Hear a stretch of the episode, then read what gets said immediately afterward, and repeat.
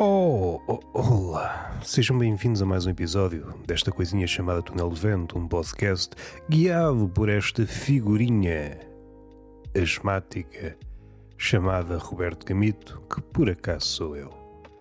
Sei que não o faço regularmente, até muito de longe em longe. Já nem sequer me recordo quando é que foi a última vez que eu pedi, ou melhor, exigi se o influencer exige tudo e mais alguma coisa, é notas de dólar, notas de euro e notas de repúdio, só me fica mal destoar e baixar o tom, como se me cagaçasse diante de um pedido. Faça um favor de dar estrelinhas no Spotify, nem pensem menos que 5, se não há chatices, no iTunes e nesses arrabalos da internet para que o podcast chegue a mais gente ou às vossas segundas e terceiras personalidades. Cada personalidade tem um gosto e eu quero conquistar todas elas. Olá, cá estamos.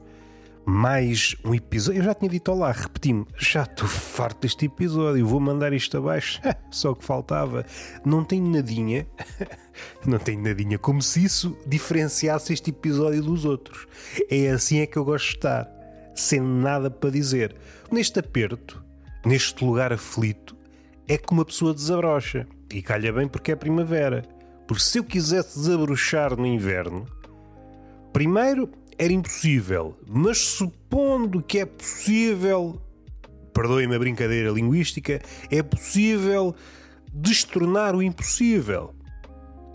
Encarar o impossível como um obstáculo e eu de calcinhas. De calcinhas não, calções curtos, ando a saltar obstáculos, a saltar belamente, como um atleta como deve ser, não é como aqueles atletas que nós vemos e não conseguem saltar as barreiras e andam a tombar barreiras. Se é para tombar barreiras, não vale a pena treinar, basta ir em frente.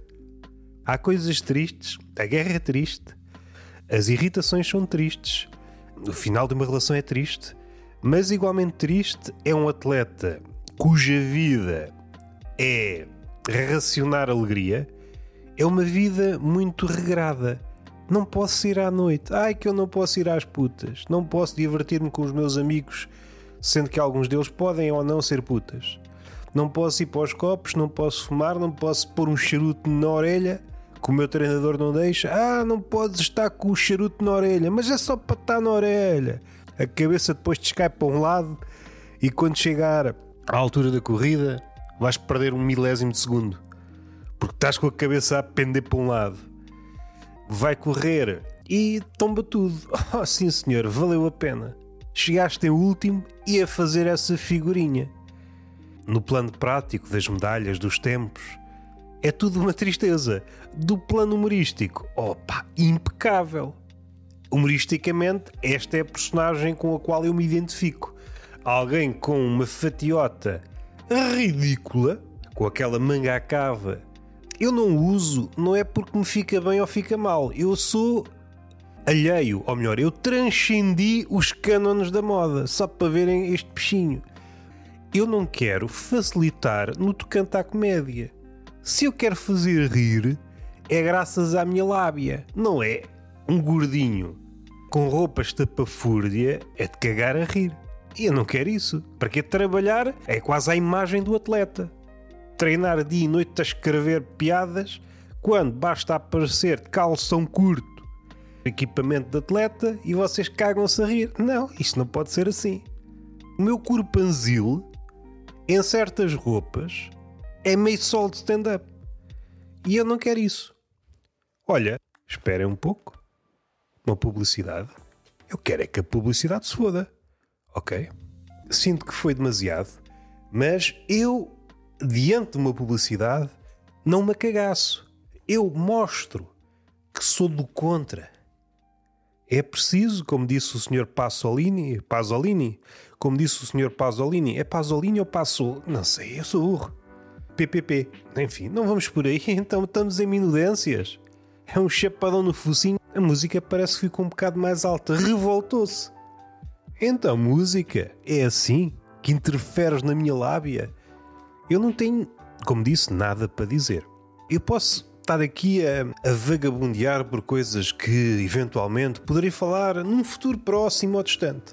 Nem isso eu consigo dizer. Para aqueles que estão aqui já há algum tempo, houve aquele episódio do bêbado. Um dia vou-vos contar e só vou ouvir os 200 episódios é que me apeteceu contar. Porque senti que estava preparado, assim é que é. E aquilo é digno de filme. Por vezes acontece-me isso. Tenho uma coisa para vos contar, mas falta-me o cansaço. Falta-me o cansaço. Não, tenho é cansaço a mais, porque eu tenho cansaço para dar e vender. Se fosse um negócio, o mundo vai no sentido de vender tudo e mais alguma coisa.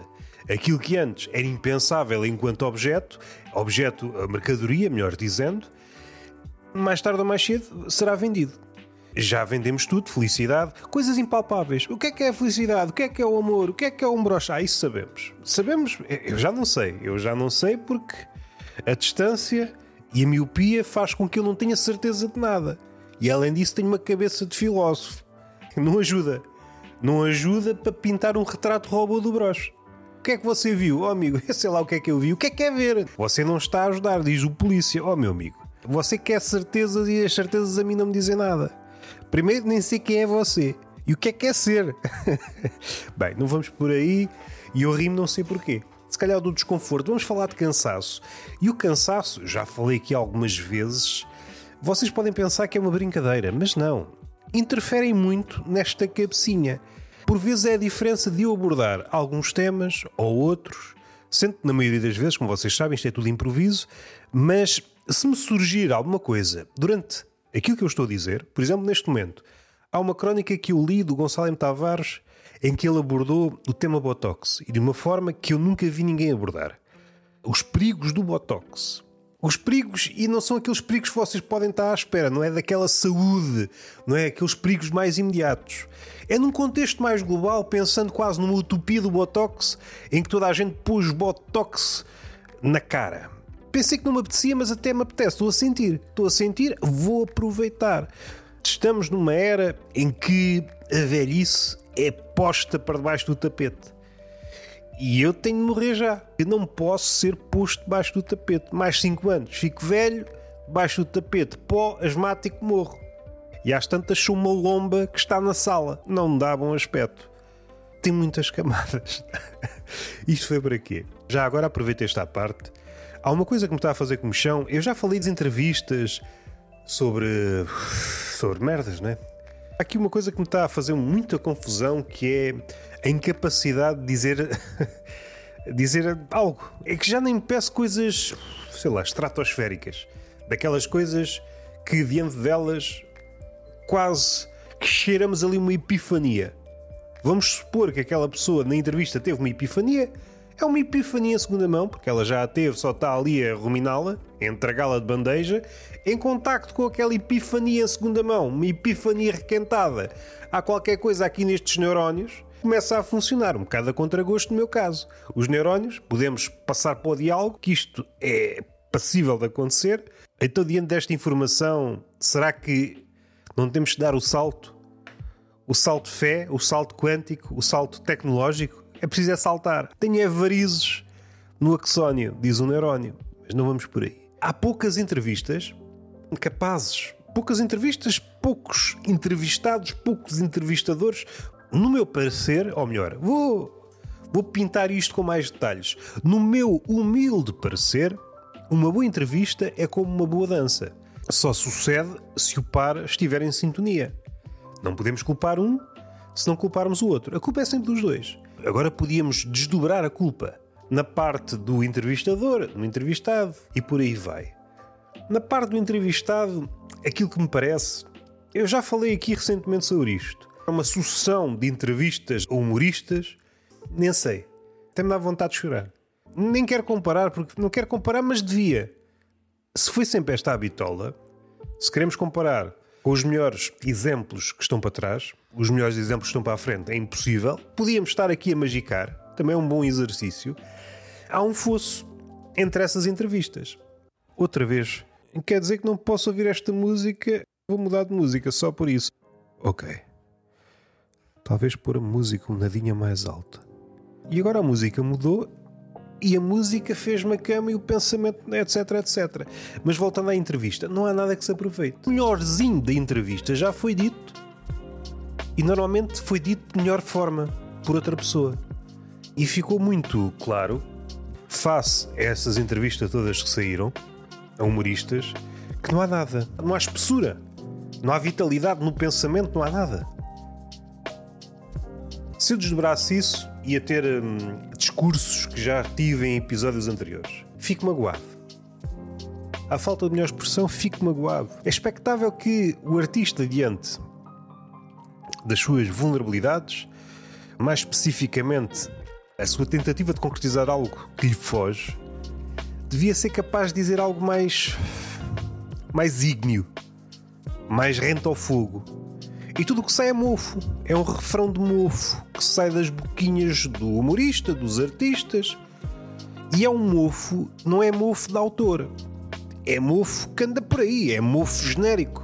Nem é questão do concordar nem discordar. São deixas cheias de gesso. Olha, as melhoras é o que dá vontade de dizer no final da entrevista. Não há um caralhinho de uma ideia. Epá, este gajo conseguiu pegar nesta ideia que já foi dita por não sei quantos e conseguiu dizê-la numa língua só sua. É pá, nem isso. Estamos a viver mesmo um século. É o século dos rescaldos. Eu tinha outra coisa para dizer. Ah, em relação ao Gonçalo M. Tavares do Botox. É um assunto muito mais denso do que aquilo que podíamos estar à espera. Da comunicação. É comunicação não verbal.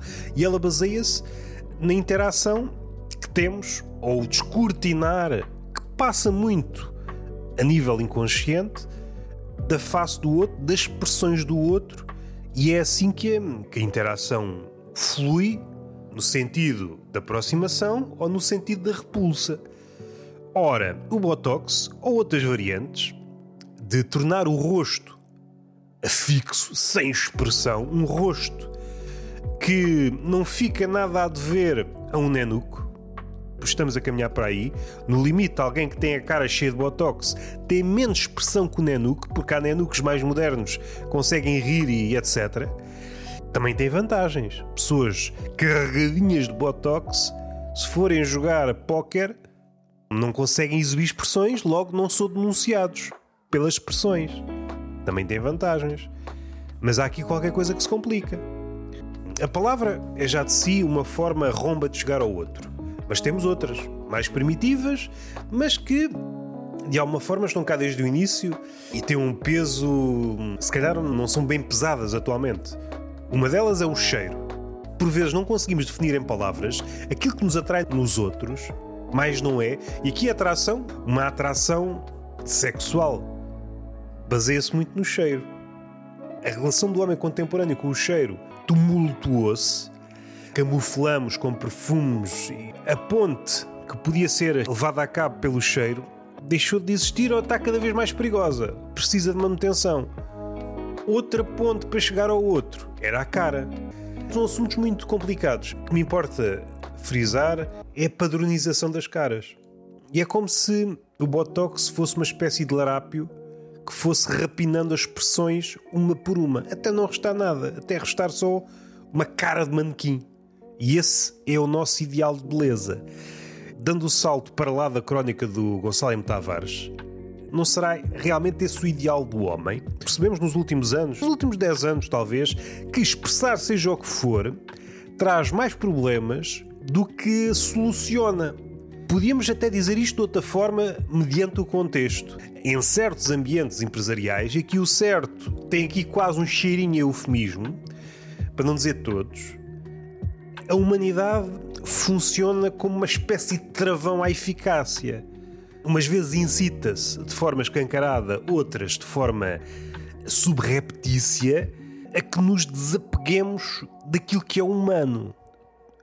Aquilo que é humano está mais próximo das velocidades lentas. À medida que aumentamos a velocidade, desembaraçamos-nos todas as coisas que são humanas e aproximamos-nos da máquina. A visão, toda a comunicação efetiva, a audição, olhar o outro, passa-se no regime lento.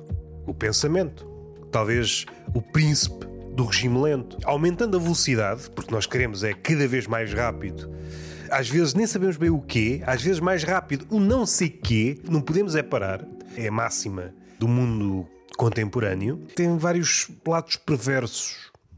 E um deles, comunicação a existir, supondo ainda a sua necessidade, só pela via mais simples, não pode haver arabescos. É uma comunicação quase de sim não, comunicação que foi ensaiada já milhares de vezes. Eu digo esta pergunta e nós já sabemos a resposta, só estamos à espera que, se é aquela ou a outra. Não há clareiras para a reflexão. Com o Botox eliminou todas essas coisas, pelo menos a nível da expressão facial. Não há lugar para subentendidos, não há lugar para o espanto, não há lugar para o sorriso, não há lugar para a tristeza. Por todas essas coisas, jogadas no caldeirão dos últimos anos, trazem problemas. Só o facto de reagirmos a uma coisa pode criar um problema, seja ele grande ou minúsculo. Ou seja, estamos a tender para o vazio. Para o vazio. Como tomemos segundas interpretações, o rosto acolheu esse medo e vá de injetar Botox. E está feito. Foi só um episódio curto, teremos um segundo. Outra semana por motivos e não vos dei. Olha, é assim. Um por semana não é bom já. O segundo é em esforço. Além disso, tenho Tertúlia de Mentirosos. Saiu o episódio com. Deixem-me pensar. Deixem ah, com o João Nuno Gonçalo. Saiu mais um episódio do Peixe Fresco. Epá, passem por lá. Estou a gostar muito. O Peixe Fresco está-me a dar um gozo do caraças.